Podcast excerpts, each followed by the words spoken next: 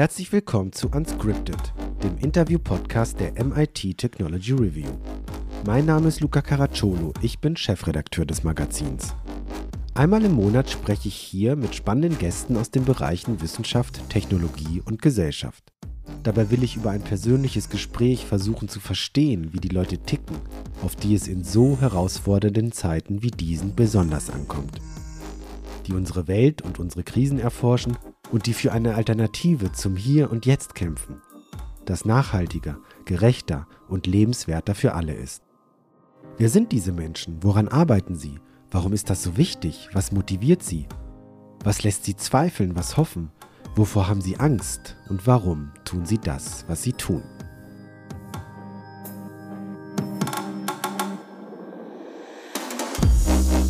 Der heutige Gast ist Lena Sophie Müller. Lena ist seit 2014 Geschäftsführerin des Vereins Initiative D21. Laut Eigendarstellung Deutschlands größtes gemeinnütziges Netzwerk für die digitale Gesellschaft. Der Verein gibt unter anderem jährlich den D21 Digitalindex heraus, der den Digitalisierungsgrad in Deutschland untersucht. Lena ist 1983 geboren und hat in Potsdam und Sydney politische Wissenschaften studiert. Anschließend hat sie als Wissenschaftlerin am Fraunhofer Institut Focus in Berlin zahlreiche Verwaltungsmodernisierungs- und E-Government-Projekte geleitet. Lena ist in vielen Gremien und Projekten involviert. Unter anderem war sie von 2018 bis 2020 in der Enquete-Kommission Künstliche Intelligenz des Deutschen Bundestages. Bis heute ist sie im Digitalrat des Bundesverteidigungsministeriums sowie im Beirat Junge Digitale Wirtschaft des Wirtschaftsministeriums aktiv. Sie ist unheimlich gut vernetzt im politischen Berlin und hat einen sehr guten Einblick, was in Sachen Digitalisierung geht und wo die großen Stolpersteine liegen. Wer ihr auf Twitter folgt, lernt eine Frau kennen, die es regelmäßig mit hochrangigen Politikerinnen und Politikern zu tun hat und immer sehr positiv wirkt. Dabei hat sie es mit Themen zu tun, die bisweilen echt frustrierend sind. Die Digitalisierung des Staates oder digitale Bildung zum Beispiel. Von letzterem sagt sie selbst, dass sie schlechte Laune bekommt, wenn sie sich damit auseinandersetzt. Ich wollte wissen, wie sie es schafft, immer wieder positiv nach vorne zu schauen, trotz der zum Teil schwierigen und anstrengenden Themen, wo ihre grundsätzlich positive Haltung zur Welt herkommt und was sie tut, wenn sie mal eine Auszeit braucht. Wir sprechen natürlich über den Digitalisierungsgrad der deutschen Bevölkerung und was in diesem Zusammenhang digitale Resilienz bedeutet. Und ich wollte wissen, ob sie selbst darüber nachgedacht hat, in die Politik zu gehen. Viel Spaß beim Hören. Ja, herzlich willkommen, Lena Sophie Müller. Hi. Hi, freue mich da zu sein. Ja, freue mich mit dir zu sprechen. Lena, wir duzen uns, wir kennen uns schon ein bisschen länger. Ähm, ich habe so ein bisschen recherchiert und habe versucht, so ein bisschen die Person Lena zu finden. Im Internet Es war gar nicht so einfach, aber ich habe etwas total Schönes gefunden. Und zwar ein Tweet, den du angepinnt hast. Du weißt sicherlich welchen. Ich meine, ich lese ihn mal kurz vor. Und das ist ein Zitat, das finde ich auch interessant. In a world where you can be anything, be kind. Ne? Ja. Wo kommt denn das her? Ist das ein Zitat? Das ist ein Zitat, das ist eine gute Frage. Ist wahrscheinlich eines, was man im Internet mit verschiedensten Personen findet. Ich habe mich gar nicht so sehr, ehrlich gesagt, damit beschäftigt, von wem das ist. Äh, aber ich fand die Aussage einfach sehr schön. Um, und gerade auch auf einem, ich habe den ja bei Twitter äh, angepinnt und genau. gerade bei so einem Format wie Twitter, ähm, denke ich immer so, es ist so ein großartiges Medium eigentlich. Und der, ich glaube, ich habe den schon eine ganze Weile angepinnt. Ähm, aber eigentlich ist es natürlich auch was, wo wir immer mal wieder reflektieren sollten. Wir leben in so einer großartigen Welt, wir leben auch in echt einem großartigen Land. Seid doch mal alle nett zueinander. also es gibt wirklich irgendwie gar keinen Grund, andauernd äh, so viel Negatives zu haben, zu sehen, sich einander entgegenzuwerfen. Das meint das so ein bisschen. Dabei ist Twitter ja eigentlich gerade der Ort, ne? wo es ja heiß hergeht und wo dieses Problem der Hetze und so weiter ja ganz schön groß ist. Ähm, trotzdem bist du gerne auf Twitter. Man sieht, du machst da ziemlich viel mehr als auf anderen Kanälen, ne? Twitter und LinkedIn. Ja. Das ist so ein bisschen ähm, die Formate, also ich, die mag ich auch beide sehr, weil ich sehr viel beruflich auch einfach an Inspirationen und an Informationen rausziehe. Ich mhm. ähm, lese Leute, die ich irgendwie spannend finde und denke, ah, interessant. Ne? Jetzt zum Beispiel gerade so, was neue Technologietrends angeht, dann folge ich bestimmten Personen und freue mich immer, dass die sich die Zeit nehmen, ihr Wissen mit uns allen zu teilen mhm. und ich mhm. auch davon profitieren kann. Ja, du, du hast da auch so eine, so eine positive Präsenz, würde ich das mal beschreiben. Ne? Also du bist ja auf vielen Veranstaltungen, du triffst viele Politiker, da reden wir sicherlich gleich noch. Und es ist immer so ein strahlendes Gesicht und ich denke mir immer so, ach ja, du beschäftigst dich so viel mit der Digitalisierung in Deutschland, mit dem digitalen Staat. Da gibt es so viele Gründe, sich aufzuregen. Und äh, du bist immer so, eine, so, eine, so ein positives Erscheinungsbild. Denkt man so, ja, was du gerade meintest. Ne? Also es gibt so viele Chancen. Genau, ich glaube, man muss halt auch, also ich, ich glaube, das ist so ein Stück weit auch so eine Lebenseinstellung, ob man sagt, also viele der Dinge auch im Bereich der Digitalisierung, die werden eh passieren, weil sie von ganz vielen Menschen vorangetrieben werden. Mhm. Und man kann sich jetzt auch mit den positiven Aspekten beschäftigen und sich fragen, okay, wie können wir das zum, zum Guten gestalten und wie können Menschen davon profitieren? Das ist ja auch das, was wir als Verein tun. Und so ein bisschen bin ich aber auch durch meine Erziehung geprägt. Also bis heute sagt mein Vater immer noch zu mir, irgendjemand muss die Welt retten, warum nicht du? Und das, ja, also ich glaube immer, man, warum nicht positiv an die Dinge herangehen? Ja, ich habe mal, äh, in einem Podcast hast du mal gesagt, dass du jemand bist, der sich gerne von der Zukunft motivieren lässt. Ja. Ne? Woher, du hast es gerade schon angedeutet, dein Vater, woher kommt dieser Drang nach der Zukunft? Man könnte auch sagen, es ist genug, genug im Hier und Jetzt zu tun. So dieses Zukunft gestalten und positiv, das sehe ich bei dir ganz stark. Wo kommt das her? Das ist eine gute Frage. Ähm, also eins ist, glaube ich, wirklich, dass ich von klein auf war bei uns auch immer so ein Punkt, ähm, Dinge auszuprobieren. Ähm, oder ich habe auch ganz oft von meinen Eltern gehört, sag doch nicht, dass du das nicht kannst, wenn du es noch nie ausprobiert hast. Mhm. Ja, also alle diese Sprüche, die man jetzt irgendwie auch im Internet liest, ja. haben mich echt so mein Leben begleitet. Und, und dann war es, glaube ich, auch, gerade jetzt was Digitalisierung angeht, einfach auch positive Erfahrungen. Also ich habe schon, wir hatten sehr früh dann auch einen Computer zu Hause und ähm, ich habe einfach gemerkt, dass man einen Vorteil hat, wenn man ähm, so ein Englisch-Deutsch-Lexikon auf CD-ROM hat, weil man sehr viel schneller ist, als wenn man das nachschlagen oh, war muss. das ungefähr? Ähm, aber gute Frage. Ähm, ich würde mal sagen, als ich irgendwie siebte, achte Klasse war oder so. Mit den 90er sowas? Genau, drei, also 83er Jahrgang ja, bin ich. Jetzt ja. äh, müsste man das äh, mal durchrechnen, aber das Ende können die Hörerinnen und Hörer ja. ja.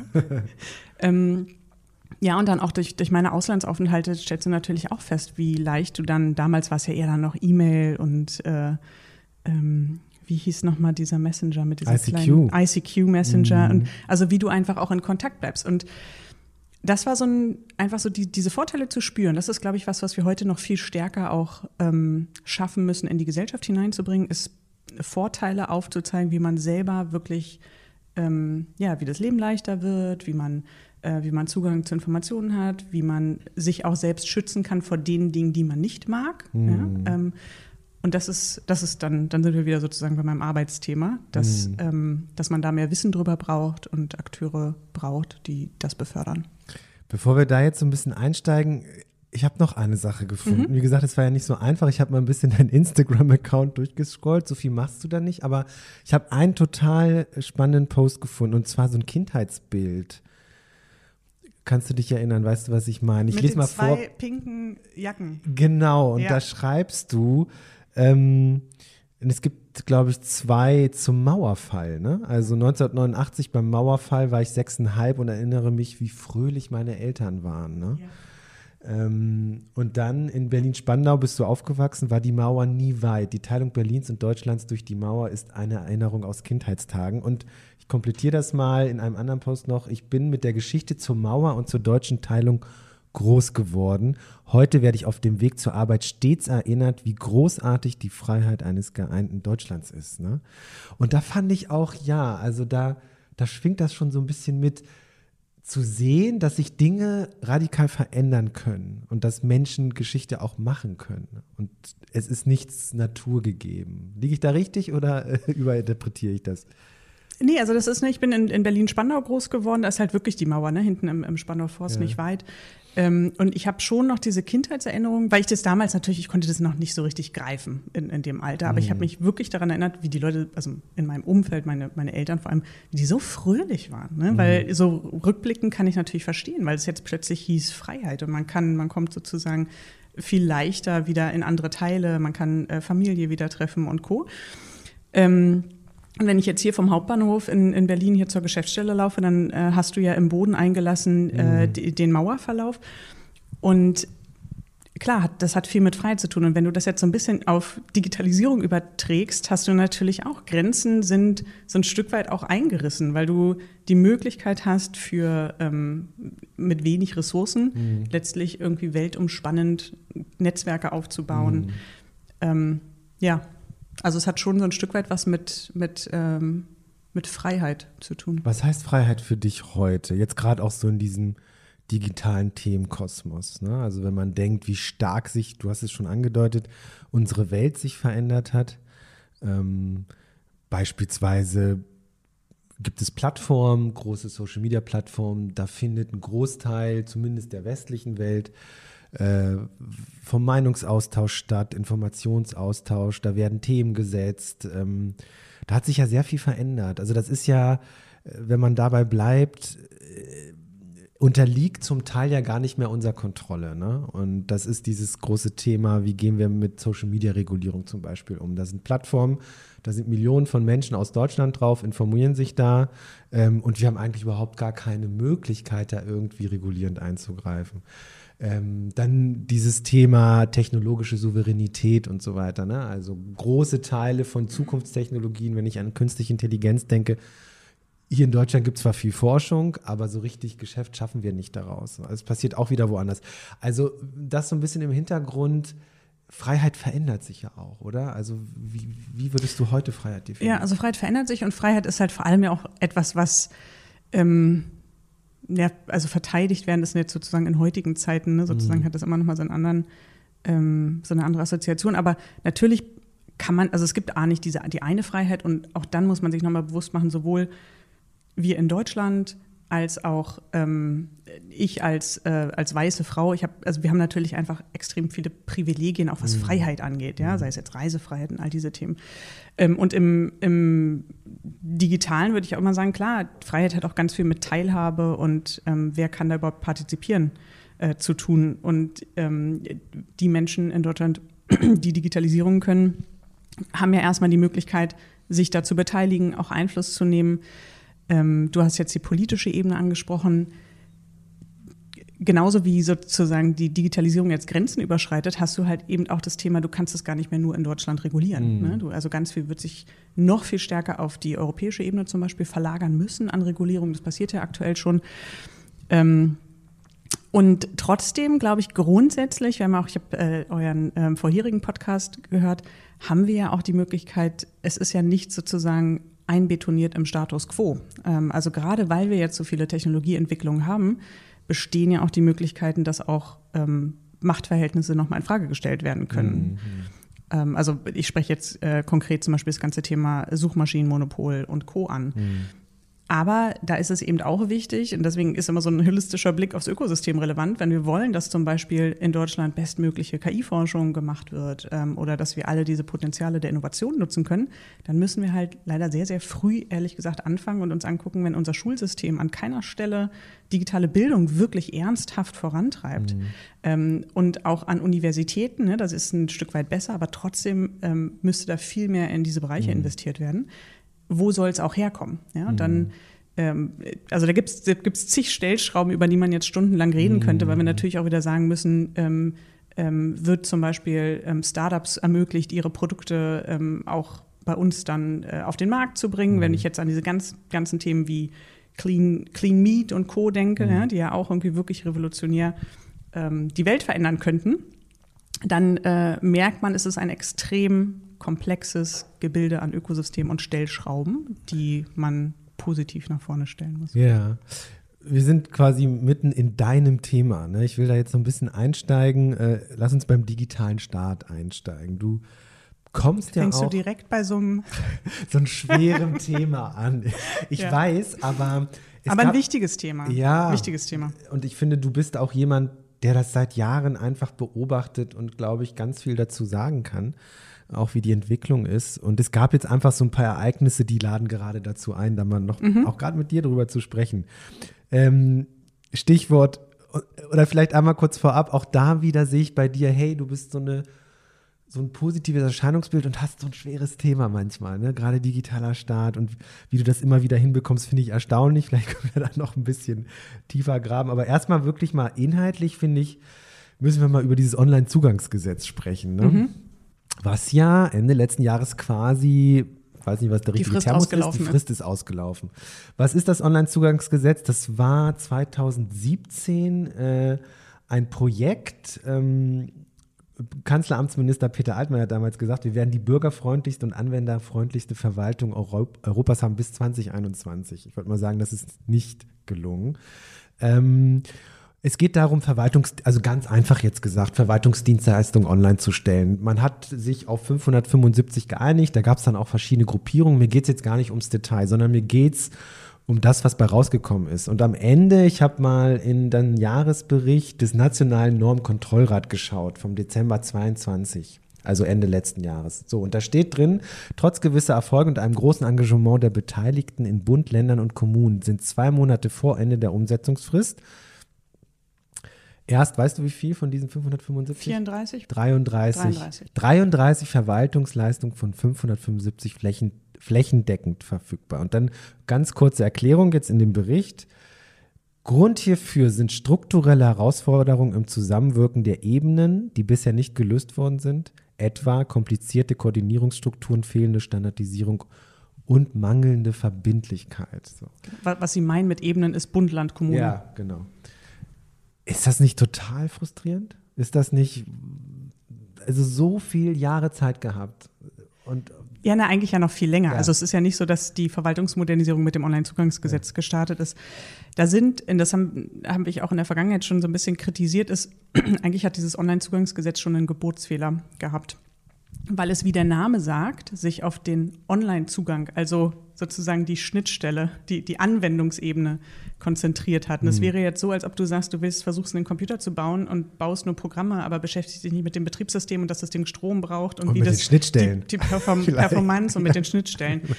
Und ähm, grundsätzlich vielleicht auch um eine positive, ich habe ja gelernt, ich bin für das Positive zuständig, ähm, was ich erstmal eigentlich gut fand am Onlinezugangsgesetz war, dass ähm, es eine Neuheit hatte, nämlich dass man sich wirklich mal auf ein konkret messbares Ziel ähm, festgelegt hat und mhm. da wirklich ins Gesetz reingeschrieben hat 575 Dienstleistungen. Dass da jetzt, dass man da leider sehr grandios gescheitert ist, ist die eine Sache. Was nicht passieren darf, ist, dass man deswegen jetzt einfach wieder in diesen alten Modus mhm. zurückfällt und sagt, wir wollen, ne, dass die bestmögliche Verwaltung wird und wir aber eigentlich Fortschritt nicht messen können. Ähm, warum finde ich dieses Thema so wichtig und äh, arbeite da auch immer viel dran, ist, wenn du dir anschaust, wie unser Staat funktioniert, wie wir in Deutschland, wie unser Zusammenleben funktioniert, dann ist der Staat so ein Stück weit wie das Betriebssystem der Gesellschaft und auch für die Wirtschaft, der, ähm, wenn es gut läuft und eine hohe Performance hat, dann erleichtert es alle Abläufe die funktionieren. Also wenn du umziehen möchtest, dann kann das total reibungslos funktionieren. Äh, es kann es aber auch total für dich zu einem Hassel machen, wenn du sagst, es dauert erstmal ewig, bis ich überhaupt einen Termin bekomme und ich muss mich darum kümmern, ist alles anstrengend. Für die Wirtschaft noch stärker, weil die hat viel mhm. mehr Kontakte eigentlich. Das heißt, es ist total notwendig, dass der Staat reibungslos funktioniert. Ähm, man merkt das jetzt auch gerade, ähm, ich gebe mal so ein konkretes Beispiel für die Hörerinnen und Hörer, ähm, beim, die Politik verabschiedet was, zum Beispiel aktuell, viele Menschen sind in einer Sorgesituation und die Menschen brauchen eine finanzielle Unterstützung. Das heißt, Politik entscheidet Wohngeld. Der Anspruch, dass du Wohngeld beziehen kannst, wird erhöht. Dreimal so viele Menschen. Was passiert? Die Verwaltungen müssen das umsetzen in, in den konkreten Prozessen. Und das verlangsamt alles gerade, weil der Staat nicht skaliert. Die, die analogen Prozesse skalieren nicht. Du kriegst nicht mehr Personal, du kannst es nicht schneller bearbeiten. Deswegen brauchen wir Digitalisierung, deswegen brauchen wir Automatisierung, damit der Staat skalieren kann und deine Leistungsfähigkeit erhält. Aber wie kriegt man das denn da drauf? Also, weißt du, was ich meine? Du hast so viele analoge Prozesse und jetzt sagt man, hm, um schneller zu sein, um verbindlich zu sein, brauchen wir Digitalisierung, aber das ist ja, also da, das, da, da wird etwas von außen herangetragen, sozusagen eine Lösung, aber das macht ja die Struktur der Verwaltung nicht erst anders. Und deswegen sind auch die, die, die Dinge, die oft auch in der Presse nach außen vom Onlinezugangsgesetz gesehen werden, sind halt, ist genau diese Außenschnittstelle. Die spannenden Dinge und aus meiner Sicht die viel relevanteren passieren im Hintergrund, im, im Backend sozusagen mhm. der Verwaltung. Du hast, zum einen musst du dir vorstellen, du hast ganz viele verschiedene Register in unterschiedlichsten Behörden. Die brauchst, diese Informationen, diese Register brauchst du aber, um diese Dienstleistungen digitalisieren zu können. Und diese Register sind aktuell nicht verbunden. Dafür gibt es zum Beispiel die Registermodernisierung. Das ist eines der ganz, ganz großen, wichtigen Projekte. Ähm, heißt was genau? Registermodernisierung heißt, dass du im Endeffekt diese ganzen verschiedenen Register oder also wie, wie kleine Datenbanken mit Informationen drin, dass du die verknüpfst. Mhm. Ähm, und sozusagen, wenn du irgendein Anliegen hast, kann der Staat sich im Hintergrund selber die Daten zusammensuchen. Das ist auch eine Vorgabe von der Europäischen äh, Union, dass du äh, das Once-Only-Prinzip, du als Bürger sollst nur einmal Daten äh, angeben müssen und der Staat sucht sich die selber zusammen. Also das ist ein ganz wichtiges Projekt, was im Endeffekt diese ganze Infrastruktur modernisiert. Das andere ist ähm, eine digitale Identität. Ähm, Du hast wahrscheinlich auch den neuen Personalausweis. Und da weißt du, ob du deine EID-Funktion, also deine digitale Identität Mhm. Oh Gott, freigeschaltet jetzt hast? erwischt du mich. Hast du sie schon mal verwendet? äh, nein. Weißt du deine nicht. PIN? Ähm, Ich habe eine PIN, ja, tatsächlich, aber ich habe es noch nicht verwendet. Ja. Ja. Also und das ist jetzt wieder Henne-Ei-Problem. Also du brauchst natürlich, und da passieren auch gerade im Hintergrund so, so ein paar Sachen. Also wenn du ein Unternehmen bist und sagst, du willst jetzt zum Beispiel, wollt ihr beim ähm, MIT Tech Review vielleicht, keine Ahnung, genau, jetzt braucht ihr wahrscheinlich nicht so eine äh, Identifikation, aber ähm, wenn ihr das bräuchtet, könntet ihr sagen, hey, ich binde den neuen Personalausweis ein. Dann bräuchtet ihr ein Berechtigungszertifikat, das war in der Vergangenheit sehr, sehr teuer und aufwendig. Da stellt man gerade so ein bisschen ähm, da werden die Kosten sinken, so dass du es der Wirtschaft leichter machst, diese Identität einzubinden. Aber die ist natürlich schon eigentlich total zentral, weil ich schon nachvollziehen kann, dass der Staat, dass es da viele berechtigte Aspekte gibt, wo du sehr sicher wissen möchtest, ist diese Person, die hier digital online was beantragt, ist das wirklich auch die Lena Sophie Müller? Hat die einen Anspruch auf eine bestimmte Leistung?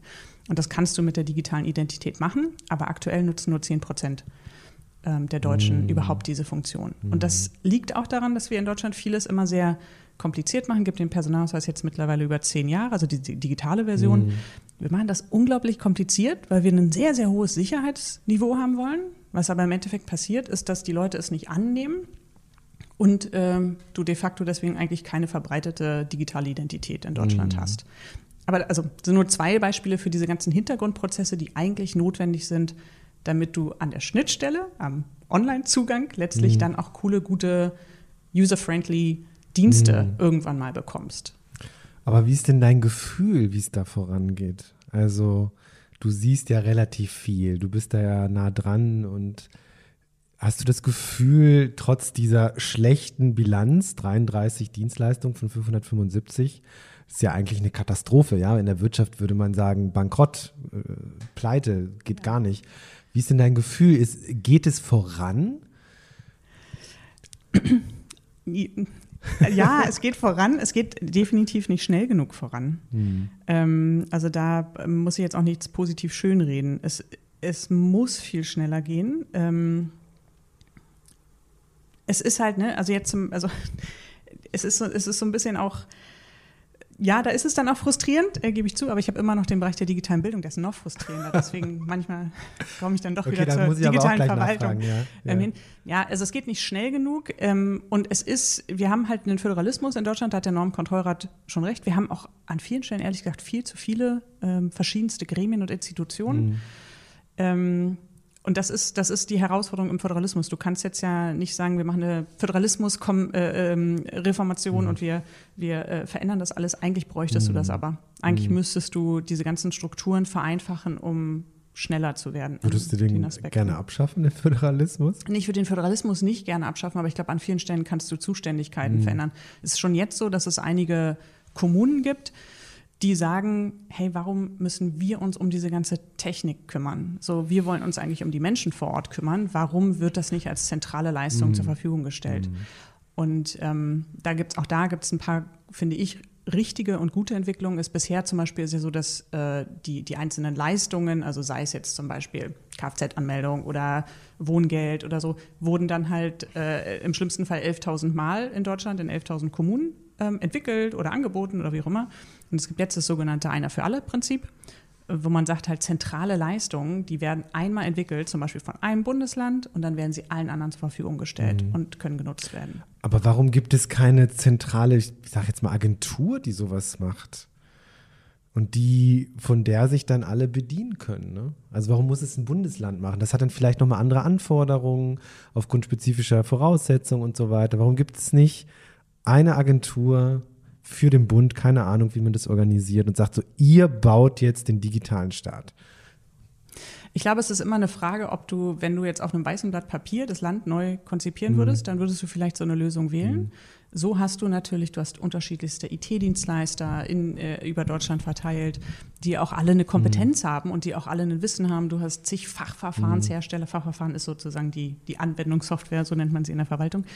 Ähm, und ich glaube schon, dass man ein Stück weit ja gucken muss, wir, wir äh, können halt nicht einfach sagen, okay, wir, das Alte schalten wir ab und wir bauen was Neues, sondern du mhm. musst ein Stück weit jetzt mit dem, was du hast, arbeiten. Und da ist, mhm. glaube ich, der Ansatz jetzt erstmal zu sagen, einer baut es für alle, gar nicht so schlecht.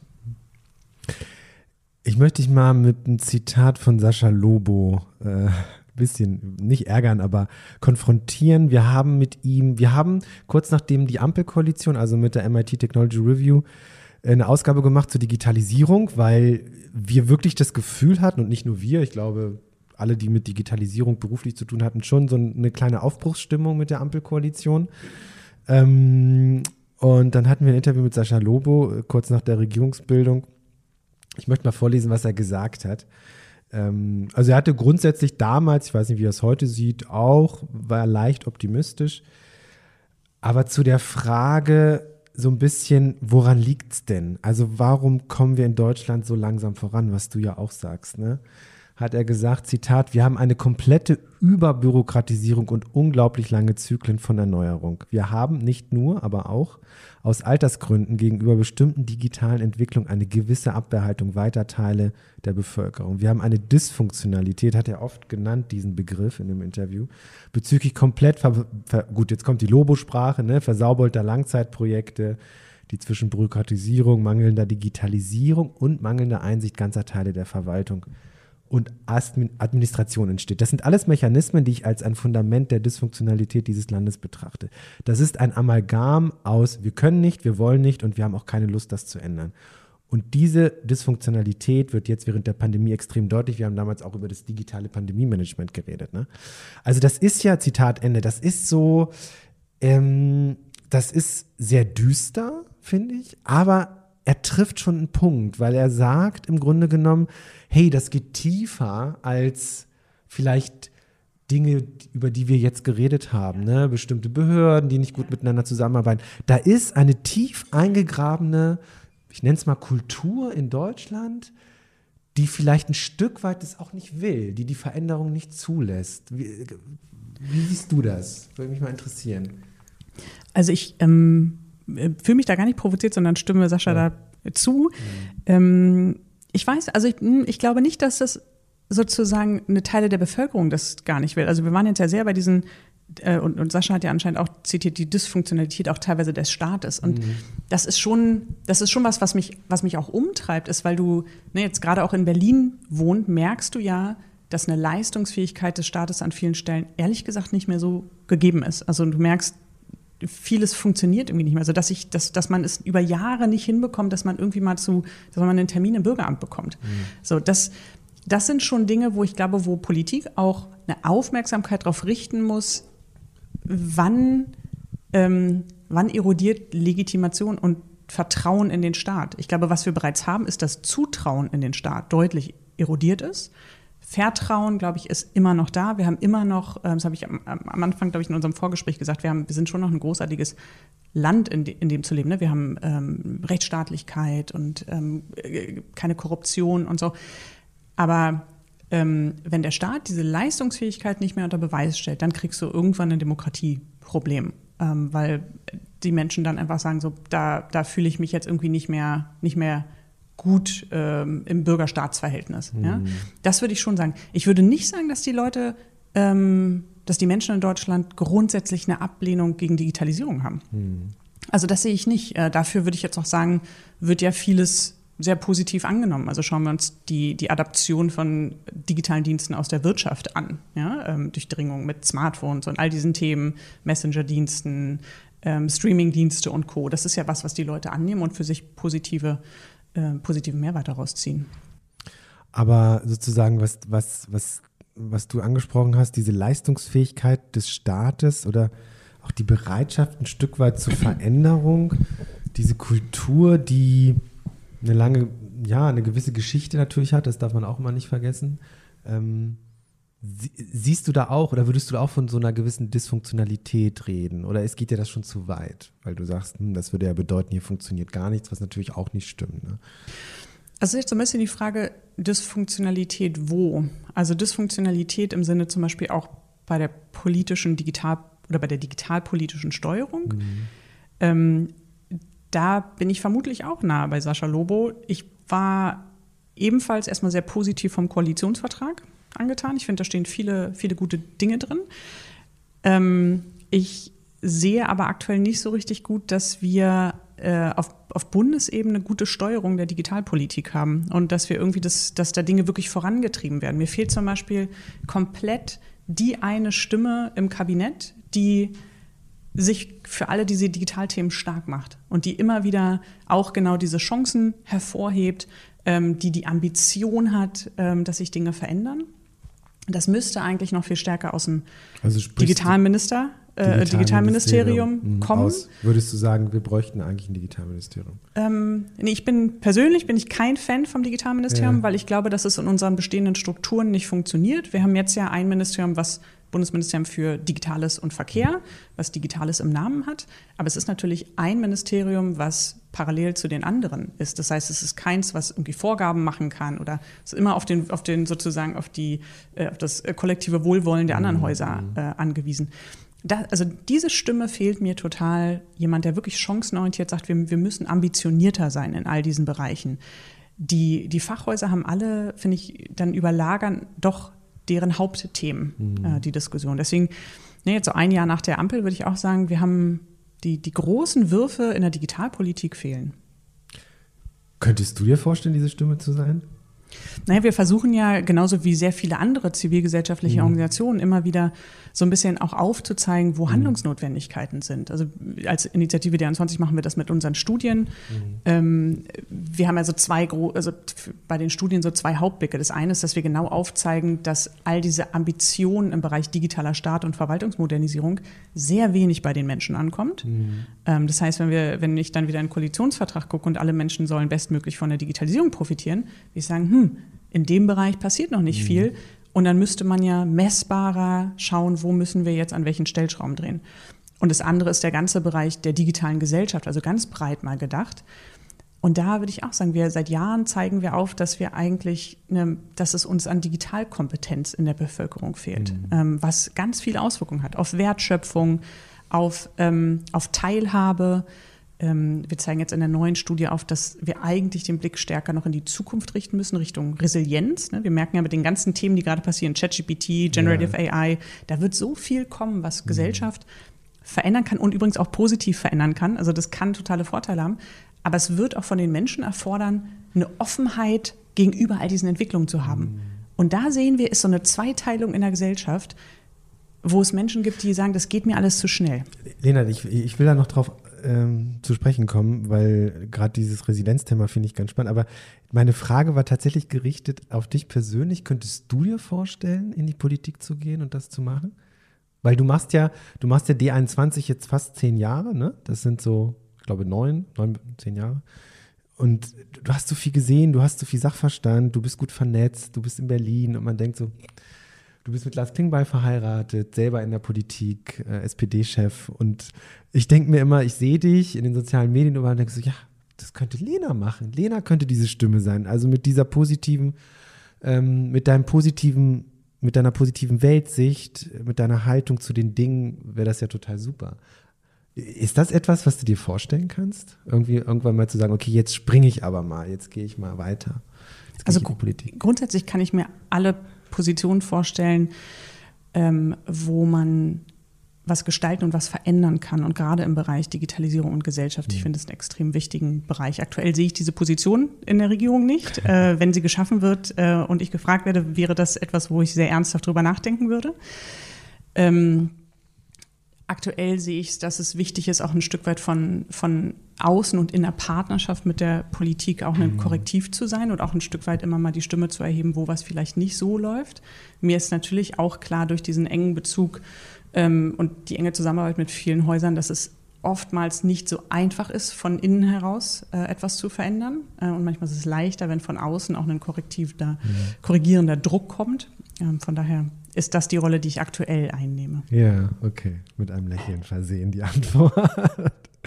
ähm, ich habe jetzt so zwei Wege, die mich auf jeden Fall noch interessieren oder mehrere Sachen. Aber also einmal muss ich tatsächlich noch mal in Sachen digitale Bildung nachfragen, weil dich das offensichtlich sehr ärgert, dass da ja. so wenig ja. passiert. Extrem. Ich habe das schon in anderen Podcasts mit dir gehört. Du hast es gerade auch noch mal ähm, gesagt. Kannst du das mal kurz? Was ärgert dich daran? Also ich habe kurze eigene Geschichte. Ich habe ja zwei Kinder. Pandemie war eine Katastrophe was da gewesen ist und passiert ist in Sachen digitaler Bildung. Und ich habe immer noch nicht das Gefühl, dass man da wirklich nennenswert weiter ist. Das ist für mich das Thema digitale Bildung.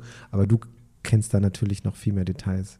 Was ärgert dich daran? Mich ärgert, dass es ein absolut bekanntes ähm, Defizit in Deutschland ist, dass es unzählige Studien national, international gibt, die wirklich belegen, äh, dass, wir, dass wir da nicht gut dastehen. Und es ist so ein bisschen so mit Anlauf gegen die Wand rennen. Ja? Also wir wissen schon, die Wand ist da, wir aber rennen irgendwie weiter und wir, wir verändern den Kurs nicht. Und ähm, was ich frustrierend finde, ist zum Beispiel, nehmen wir mal jetzt, also die Pandemie ist sicher eine Sondersituation. Man muss immer so ein bisschen aufpassen, dass man nicht die Pandemie jetzt mit dem Gesamtsystem ähm, und immer sagt, das wäre die, die, die Gesamtsituation. Aber ähm, da ist sehr deutlich geworden, zum Beispiel, dass wir ähm, an manchen Stellen bestimmte Werte abwägen, nämlich zum Beispiel eine gute Bildung versus Datenschutz. Und der Datenschutz hat immer gewonnen. Also es ging nicht darum, dass wir irgendwie jetzt sagen, hey, wir haben eine Sondersituation, jetzt lass uns mal schauen, wie wir irgendwie den Unterricht trotzdem gut über digitale Technologien ähm, gestalten. Also diese, diese Thematik hat mich, ähm, frustriert mich, aber vor allem würde ich da wirklich ganz klar die Frage stellen, warum ist Bildung Ländersache und wer erklärt mir, wieso das etwas sehr bundeslandspezifisches ist und warum wir nicht sagen können, es ist total wichtig in einem globalen Wettbewerb, dass wir Bildung, ähm, vor allem Schulbildung, nicht bestmöglich aufstellen, bestmöglich finanzieren.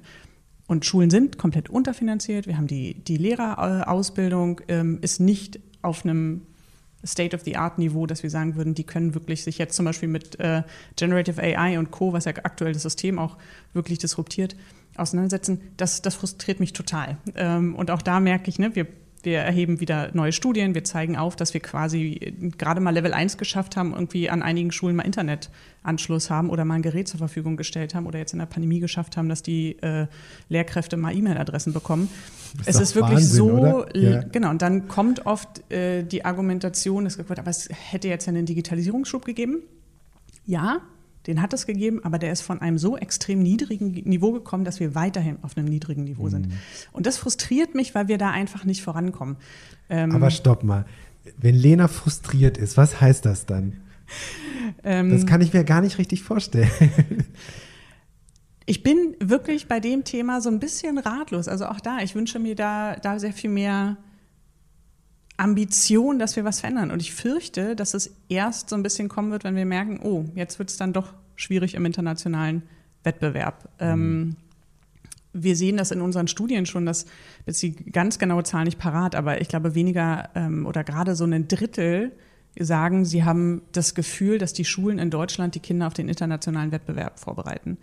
Und jetzt stelle ich mir irgendwie immer vor, ja, wenn man jetzt mal Staat und Kunde sich anguckt, sagt Schule und, und Eltern und Co. sind, sind die Kunden das kann doch nicht zufriedenstellen. Das ist doch, das ist doch, wir sind so ein reiches, reiches Land. Ja? Wir, wir haben eigentlich alle Möglichkeiten. Wir könnten massiv in Bildung investieren. Aber da, ja, da habe ich jetzt gerade kein positives Ending, Luca. ja, das wollte ich ja mal herausarbeiten, weil ich denke mir mal so, wie geht man, also ne, das, was wir am Anfang hatten, ne, deine, deine positive Grundhaltung, so, so, so fast bedingungslos immer, ne? Und auf der anderen Seite gerade jetzt digitale Bildung scheint dich ja wirklich zu berühren, zu sagen, das kann doch nicht wahr sein. Also ja, ich glaube, weil, weil es so, ne, ich, wir sind ja, wir sind ja vorhin gestartet mit, ich sehe ja alle diese Vorteile. Mhm. Ich weiß, was da grundsätzlich möglich wäre.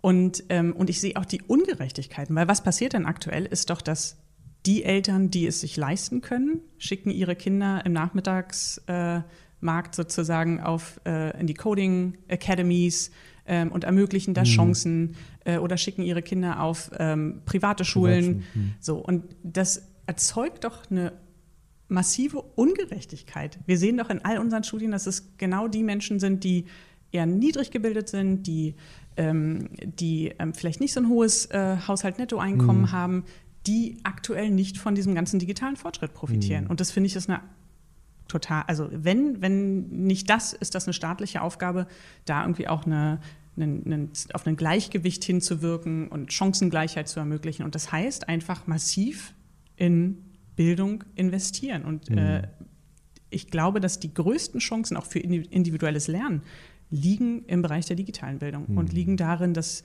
und damit meine ich nicht, aber das, glaube ich, brauche ich den Hörerinnen und Hörern dieses Podcasts nicht erzählen, aber damit meine ich nicht, dass wir jetzt irgendwie nur Geräte brauchen. Wir brauchen vor allem andere Unterrichtskonzepte und wir brauchen Lehrkräfte, die äh, total Bock darauf mhm. haben, ja, all diese Chancen sich zu erschließen.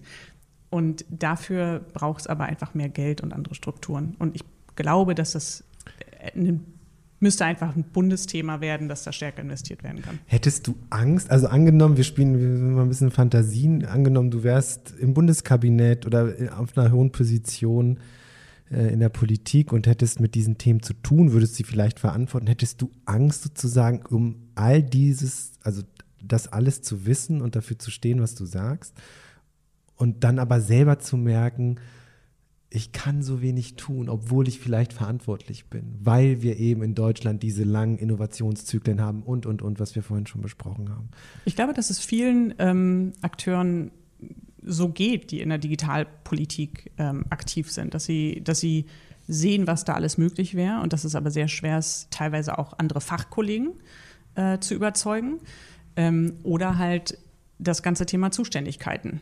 Mhm. Ähm, ich glaube, dass das total frustrierend ist. Ähm, deswegen ist so ein bisschen ja auch die Frage, wo hat man, wo hat man sozusagen die größte Gestaltungsmöglichkeit? Mhm.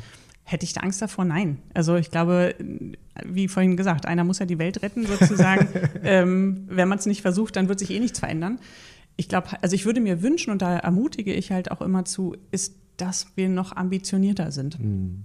Ähm, und da reicht es eben nicht zu sagen, ähm, du hattest vorhin ja so, so Dinge zitiert, ne, dass wir irgendwie die allerbeste Verwaltung der Welt haben wollen. Peter sondern, Altmaier, 2017. Äh, genau, sondern mhm. wir müssen dann halt auch uns messbare Ziele setzen. Das ist was, was ich glaube, was, was uns wirklich nochmal voranbringen könnte, ist wirklich zu messen, haben denn die Maßnahmen, die wir hier ähm, äh, verabschieden, die wir Geld, wo, wo wir es einsetzen, haben die denn überhaupt eine Wirkung? Und da sind wir noch gar nicht gut genug da drin.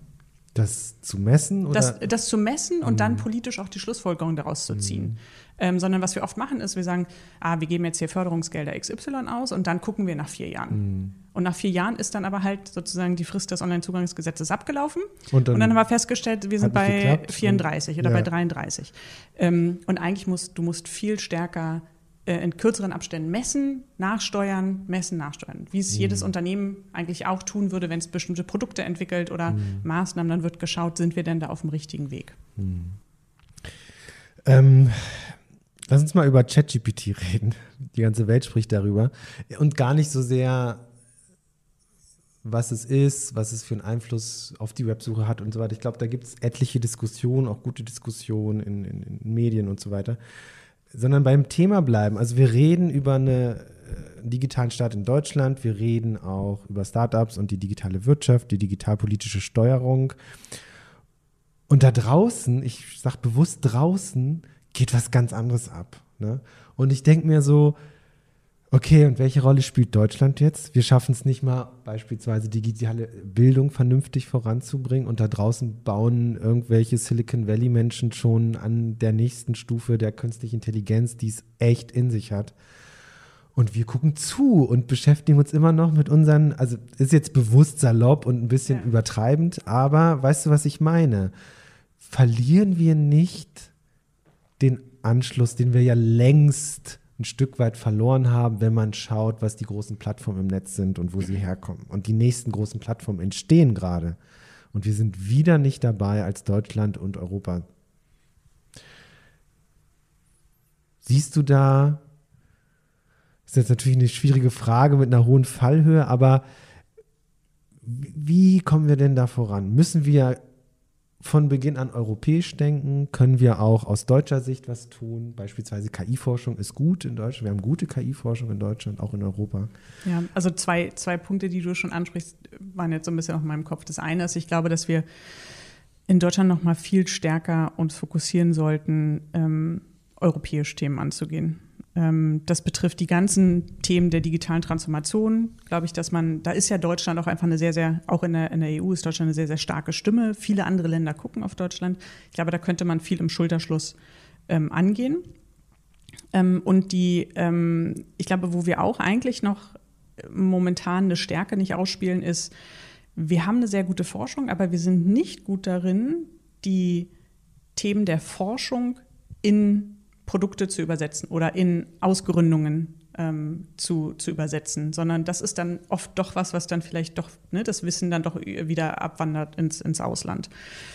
Und ähm, das, das sind zum Beispiel so zwei, zwei Hebel, die ich sehe. Und hast du das Gefühl, dass da irgendwas passiert? Dass da eine Bewegung reinkommt? Es, es wäre falsch, jetzt zu sagen, dass da nichts passiert. Ähm, ich glaube schon, dass, dass wir, dass wir eine, zum Beispiel eine Erkenntnis haben im ganzen ähm, digitale Startup-Bereich, dass da stärker gefördert werden muss und mehr ähm, auch Strukturen angepasst werden müssen. Also zum Beispiel gibt es ja total viele innovative Startups, die sich genau an dieser Schnittstelle ähm, Digitalisierung nutzen, um Positives zu mhm. bewirken, ähm, aufgestellt haben, aber für dieses zum Beispiel oft schwer an öffentliche Fördergelder zu kommen. Das sind zum Beispiel gerade Themen, ähm, mhm. wo, wo glaube ich, was verändert werden muss, also von den Strukturen her. Ähm, stärkere Förderung in diesem Bereich. Ähm, da ist einiges seitens des äh, Bundeswirtschaftsministeriums auch angestoßen worden. Auch da wieder, es, es fehlt, finde ich, in dem Bereich auch nochmal eine starke Stimme. Ähm, wir haben an vielen Stellen immer so Einzelschauplätze. Also wir reden zum Beispiel sehr viel im Bereich ähm, in Deutschland über digitale Souveränität. Und das tun wir häufig eigentlich aus zwei Perspektiven. Das eine ist, ähm, dass wir über China, USA, Deutschland, Europa reden. Also es ist eher eine, eine sozusagen, welches Land tut da eigentlich irgendwas? Und das andere ist proprietäre Software versus Open Source Software. Und ähm, das ist so ein bisschen, es sind mir diese Debatten dabei manchmal zu schwarz-weiß. Also es, es, gibt sozusagen das eine Lager, das ganz stark sagt, wir brauchen viel mehr Open Source. Ähm, und ich frage mich immer, ähm, wie schaffen wir es sozusagen, ja, diesen Weg zu gehen, auch zu sagen, die Vorteile von Open Source zu nutzen. Aber Open Source heißt halt eben auch, du brauchst trotzdem sehr viele Menschen, die sich um diese Technologie kümmern.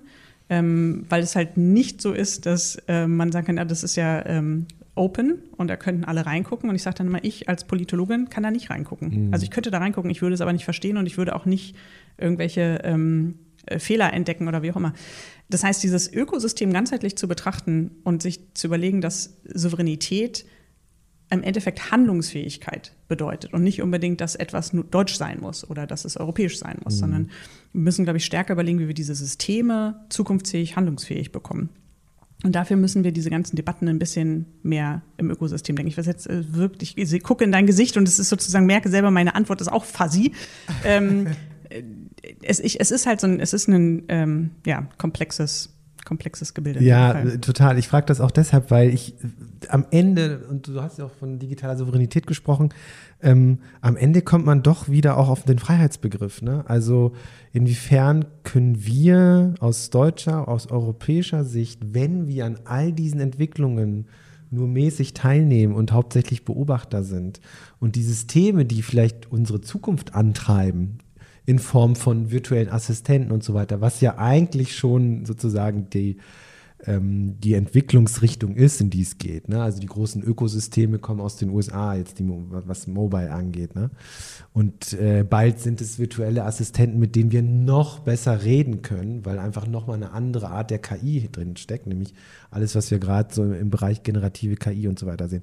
Das sind ja, das sind das werden Tools sein, die wir noch stärker in unseren Alltag nutzen. So.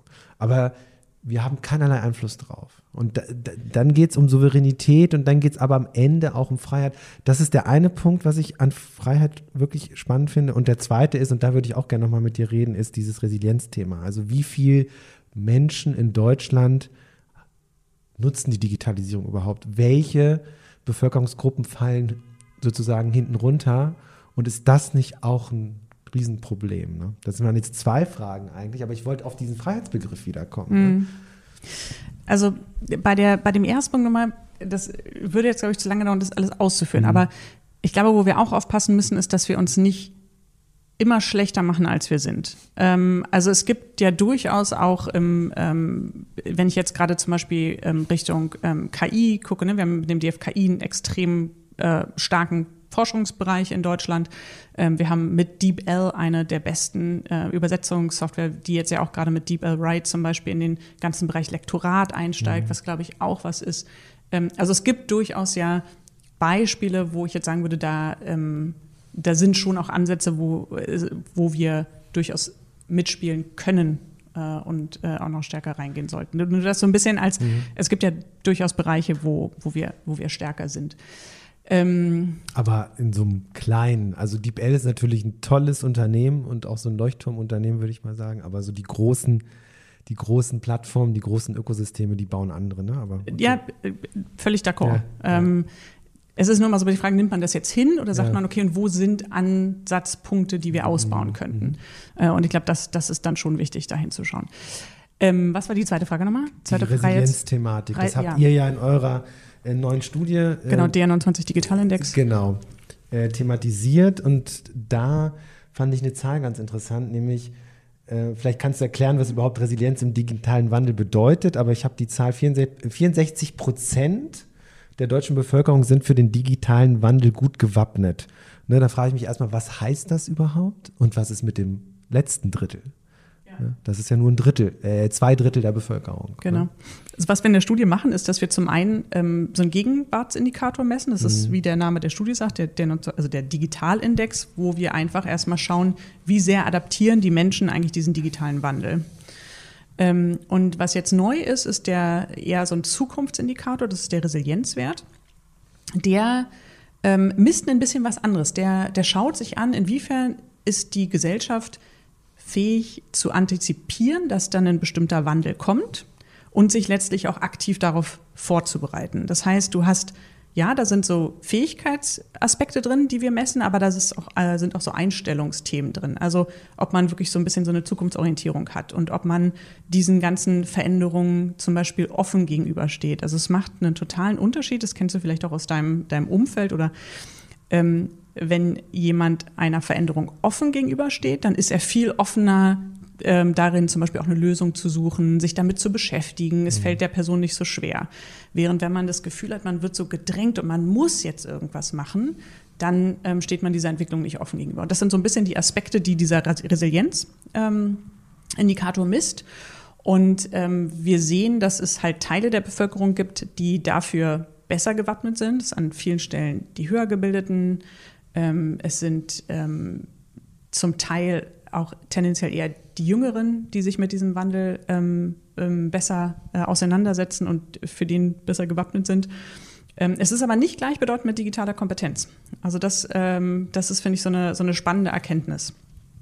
Was heißt das genau? Das, ähm, das heißt sozusagen, es geht nicht nur darum, den Leuten Fachwissen hm. äh, beizubringen und zu sagen, also ihr müsst jetzt etwas tun, sondern es hat, genau, vor allem ist es, es ist wirklich nochmal so ein, so ein Ticken mehr so ein Einstellungsthema. Also du, hm.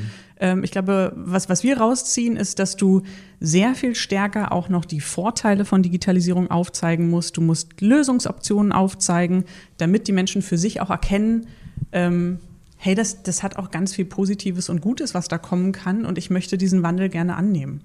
Und ähm, das ist zum Beispiel was, was für die Arbeitswelt total relevant ist. Ähm, da übrigens auch ein so ein, finde ich, ganz spannende Erkenntnis aus der Studie ist, dass über 80 Prozent äh, der, der Beschäftigten wissen, dass Tätigkeiten sich verändern werden ähm, und dass da ein Wandel kommt.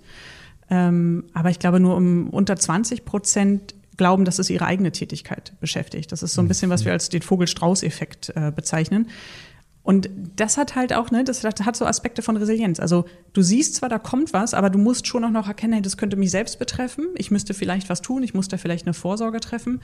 Und das ist jetzt wieder was, wo Politik und Wirtschaft steuernd eingreifen kann. Also Arbeitgeber können ja ähm, sich anschauen bei sich im Betrieb, an welchen Stellen, welche Tätigkeiten wird das betreffen und sollte ich da nicht schon mal proaktiv tätig werden ähm, und äh, über Weiterbildungsmaßnahmen, Schulungsmaßnahmen aktiv werden, die ähm, meine Mitarbeitenden sozusagen in diesem digitalen Wandel begleiten. Und Politik kann das Ganze natürlich auch durch Förderung tun, indem äh, bestimmte Initiativen in der Zivilgesellschaft gefördert werden, ähm, über ähm, ja, Anreizsysteme. Das ist was, wo wir glauben, kann, da kann die Resilienz gestärkt werden. Und diese grundsätzliche Haltung zur Digitalisierung, was ja vielleicht sogar noch vor dem Berufsleben entsteht, in, in der Schule und so weiter, das ist ja noch, also noch grundlegender quasi. Also wenn da schon die Bereitschaft fehlt, ähm, ist das ja schon ein Problem. Also wenn es nicht um Kompetenz geht, sondern wirklich eher eine Ablehnung. Also es geht Haltung. auch um Kompetenz? Ja. Ähm, was lässt sich denn da tun? Also sind wir dann wieder beim Thema glaube, digitale ist, also Bildung? Ist, oder? Ja, das ist die, die Herausforderung bei, bei all diesen Themen ist immer, dass es gar nicht, es gibt nicht die eine Lösung oder die eine Maßnahme, mit der man das positiv beeinflussen kann. Mhm. Also ich glaube, dass es zum Beispiel auch ähm, eine Aufgabe der Medien ist, ähm, nicht nur zu sagen, oh, Achtung, Gefahr, Achtung, Gefahr, mhm. Roboter kommen und nehmen euch die Jobs weg, ähm, sondern auch aufzuzeigen, ähm, wie sich das verändert, wie's, wie's, wo, wo zukünftig halt auch die positiven Aspekte liegen, vielleicht auch mal über die ganzen neuen Innovationen. Ne? Wenn man, wenn man äh, die MIT Tech Review liest, dann bekommt man das ja sehr gut mit, was da alles an ähm, Optionen, an Zukunftspotenzial sozusagen liegt, was wir uns mhm. nur erschließen müssen. Aber das ist ja bisher in den Mainstream-Medien in der Form so nicht drin, sondern dann wird ja auch äh, eher über negativ über ChatGPT zum Beispiel berichtet. Ne? Mhm. Ne? Das, das sind, glaube ich, Themen, ja, es muss, äh, muss so ein, so ein Erkundungsgeist schon in ähm, frühen Klassenstufen in der Schule geschaffen werden. Vor allem auch eine Selbstwirksamkeit, also auch zu lernen, wo kann ich denn ähm, zum Beispiel solche Systeme auch selber gestalten, indem ich ähm, in jungen Jahren zum Beispiel Coding-Kompetenzen schon vermittel. Mhm. Das ist alles relevant. Ähm, und in der, ja, in der Arbeitswelt letztlich zum Beispiel auch Entwicklungspfade aufzeigen. Ne? Nicht nur sagen, hier, dein Job wird wegfallen, das wird ja alles schwierig, sondern wo kannst du dich hinentwickeln? Wie ordnest du dich denn ein? Also wie resilient würdest du dich bezeichnen in dieser ganzen Entwicklung? Ich würde sagen, dass ich erstmal zum aktuellen Zeitpunkt, ich glaube, das ist nichts, was, was God-given ist, habe ich einen sehr guten Resilienzwert, weil ich ähm, mich viel mit diesen ganzen Entwicklungen beschäftige, äh, weil ich sie hinterfrage, ähm, weil ich äh, sehr wissbegierig und ähm, bin und ständig dazulernen möchte. Ich glaube, das sind erstmal sehr, sehr gute Voraussetzungen. Ich reflektiere aber auch und sehe natürlich diese ganzen Entwicklungen und merke auch, hey, da ähm, auch mein Job sozusagen verändert sich ja. Ähm, und ähm, ich glaube, dass, dass den, den, also das, die wichtigste Fähigkeit ist, glaube ich, neugierig zu bleiben, mhm. wissbegierig zu bleiben. Ich glaube, das ist das ist total wichtig. Deswegen, aktuell würde ich mich sehr resilient äh, einschätzen. Hm. Aber gibt es manchmal Tage, wo du nicht die Welt retten willst, wo du mal sagst, ach, heute mal nicht, heute nervt ihr mich alle? Ja, also es gibt, ähm, ich äh, bin durchaus so, dass ich sage, im Urlaub will ich äh, von Social Media und Co. erstmal gerade nichts hören. Mhm. Ähm, da will ich einfach irgendwie Natur genießen äh, und, und mal abschalten. Und auch, ich merke zum Beispiel auch, ich weiß nicht, ob, ob dir das auch so geht, aber ähm, wir sind jetzt ja beide auch in einem Umfeld, wo tagtäglich Neues kommt ja. und man muss die ganze Zeit eigentlich um, man merkt die ganze Zeit so, man muss immer on top of the wave bleiben. Ähm, und irgendwie äh, hatte man so ein bisschen das Gefühl, wenn man jetzt mal eine Zeit lang irgendwas nicht macht, dass man dann schon wieder so halb hinten dran ist. Und ähm, das ist schon was, wo ich merke, ich brauche auch mal so ein bisschen Ruhe für den Kopf ähm, und meine Auszeiten ähm, und äh, mal irgendwo wandern gehen, spazieren gehen und Co. und einfach mal sagen, ich lasse mal die Digitalisierung die Digitalisierung sein. Ähm, nutze zwar dann doch auch Wander-Apps und Co., aber ähm, das ist ja dann wieder so zum Vorteil. Und was macht Lena zum Abschalten? Ich habe gesehen, du, du, hast ein Gravelbike, glaube ich, auf Instagram mhm. hatte ich eins. Ist das etwas? Genau, bei schönem Wetter. Ja, so schön Wetter. Ein bisschen schwierig die letzten Monate. Ähm, ich habe mir auch eins gekauft vor ein paar Monaten, aber das Wetter war einfach zu furchtbar. Ja. ja. Nee, also zum Abschalten, ich, äh, ich liebe es echt, äh, in der Natur zu sein ähm, oder äh, zu Handwerken. Handwerken? Handwerken, ja. Ach, das ist ja das spannend. Irgendwas okay. mit Holz bauen oder. Okay. Ähm, ja, das ist was, was mir sehr viel Spaß macht. Und was baust du da so? Ach, irgendwelche ähm, für den Balkon, irgendwelche Sitzgelegenheiten ja. oder ähm, Holzboden auslegen. Ähm, das sind so Sachen, die mir Spaß machen. Ja. Ähm, oder irgendwelche Regale passend machen, dass sie direkt bis unter die Decke passen. Also und dann, dann, also dann so richtig bauen und nicht einfach nur vorgefertigte Dinge zusammenschrauben. Ähm, also ich glaube, es gibt diverse Leute, die sehr, sehr, sehr viel mehr bauen als ich, sondern bei mir ist es eher anpassen. Ja? ja. So die vorgefertigten Sachen dann noch äh, anpassen und, und äh, gucken, dass die genau in alle Nischen reinpassen. Aber ja. das ist so, also diese ganzen handwerklichen Sachen merke ich, die sind, äh, man hat auch so geniale Erfolgserlebnisse nach sehr schneller Zeit.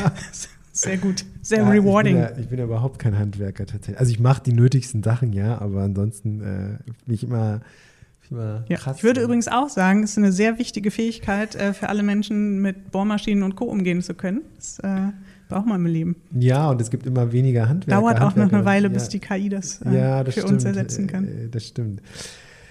Äh, Lena, noch, noch so ein paar Abschlussfragen. Ja. Ähm, wie sorgst du für dich selbst? Das hatten wir schon. Einfach mal raus in die Natur. Ich kann das total gut verstehen, was du gesagt hast. So dieses, äh, wie im Journalismus, gerade jetzt auch, also wir haben sowieso das Gefühl, wir leben in sehr aufregenden Zeiten äh, mit den ganzen Krisen, aber auch Chancen. Aber man hat die ganze Zeit permanent sozusagen das Gefühl, man muss dranbleiben. Und ich fand so bezeichnend, was in den letzten zwei, drei Monaten passiert ist mit ChatGPT. Und da ist ein Thema plötzlich da. Und wenn man so im Trott ist, nimmt man das erst gar nicht so wahr. Ich finde das ja auch immer so schwierig, wie man selbst immer wieder diese Beginners Mind, ne? Also meint, also diesen, diesen immer wieder frischen Blick auf die Themen und dann siehst du plötzlich Dinge, die vielleicht anders und größer sind. Aber wenn du die ganze Zeit so in deinem, in deiner Suppe kochst, dann ist das total schwierig. Also, und ich habe im Laufe der Jahre festgestellt, dass man diese Pausen braucht. Ne? Also muss ich bewusst nicht nur Pausen setzen, sondern auch bewusst Dinge mal anders machen. Und wenn es anfängt, irgendwie mal einen anderen Weg zur Arbeit zu fahren, das sind ja so Kleinigkeiten. Ja. Ähm, das finde ich, jetzt habe ich total viel erzählt. Eigentlich wollte ich dich Ja, wollte ich dich, äh, dich ja fragen.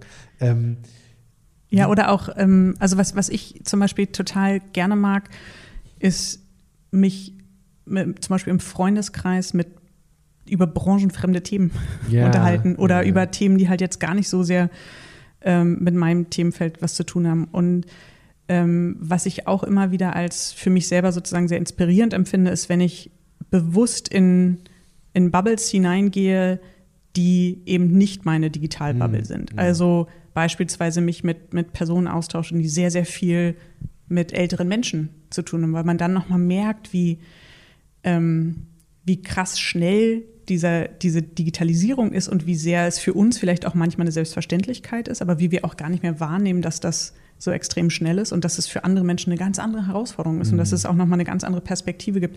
Das hilft mir immer wieder so ein bisschen einzuordnen. Du und ich sind nicht die digitale Gesellschaft. Mhm, also ja. da gibt es ganz viele andere Personas und Typen, die ganz anders über diese Themen denken, die auch andere Prioritäten haben. Und das, ähm, das hilft immer. Und ansonsten genau, abschalten sehe ich auch so. Also äh, auch mal Bücher aus einem ganz anderen Bereich lesen ähm, oder hören. Ich bin nicht so eine Leseratte, ich höre immer Bücher. Ähm, das ist, äh, merke ich auch, wenn ich dann diese Pause habe, dass dann plötzlich so Ideen in meinem Kopf aufploppen, die ich vorher nicht hatte. Ist, ist wichtig. ja, wie definierst du Reichtum für dich? Äh, Familie und äh, Freundschaften ist äh, das, was sofort in meinen Kopf kommt. Ähm, ich habe mal so einen Spruch gehört, dass auch, ne, je, je, je wilder und größer dein Leben wird, wenn du dir das vorstellst wie so eine Baumkrone, Krone, umso wichtiger ist es, dass du, dass du fest verankert bist und dass du irgendwie deine Wurzeln hast. Und ähm, ich glaube, gerade so in unseren schnelllebigen Jobs und, und äh, Themenfeldern ist es irgendwie immer wichtig, nochmal zu sagen, du, du brauchst was, wo du eine Verankerung hast, wo du geerdet bist. Ähm, und das ist für mich ganz klar. Deswegen ist Reichtum, Familie, Freunde und Reisen, würde ich noch sagen. Reisen. Okay, Reisen. Da sind wir wieder beim Freiheitsthema. Ja. Also mit, mit einem deutschen Pass äh, hast du alle Freiheiten beim Reisen. Mhm. Ähm, und Reisen öffnet einfach immer den Kopf. Letzte Frage: Mit welchem Satz würde deine Biografie anfangen? Oh, das ist eine gute Frage. Ich glaube, die würde ja jemand anders schreiben und deswegen müsste die Person sich überlegen, mit welchem Satz. Ich glaube nicht, dass ich meine eigene Biografie schreibe. Ja, gute Auswahl. Mit welchem Satz würdest du denn meine Biografie starten? Ähm, Lena hat immer ein Lächeln im Gesicht. Das finde ich jetzt nicht schlecht als Start. Irgendwie so. Aber diese positive Grundhaltung, die ich ja immer wieder jetzt auch thematisiert habe, das macht dich schon aus, finde ich. Ja. Lena Sophie Müller, vielen Dank fürs Gespräch. Ich danke dir, Luca.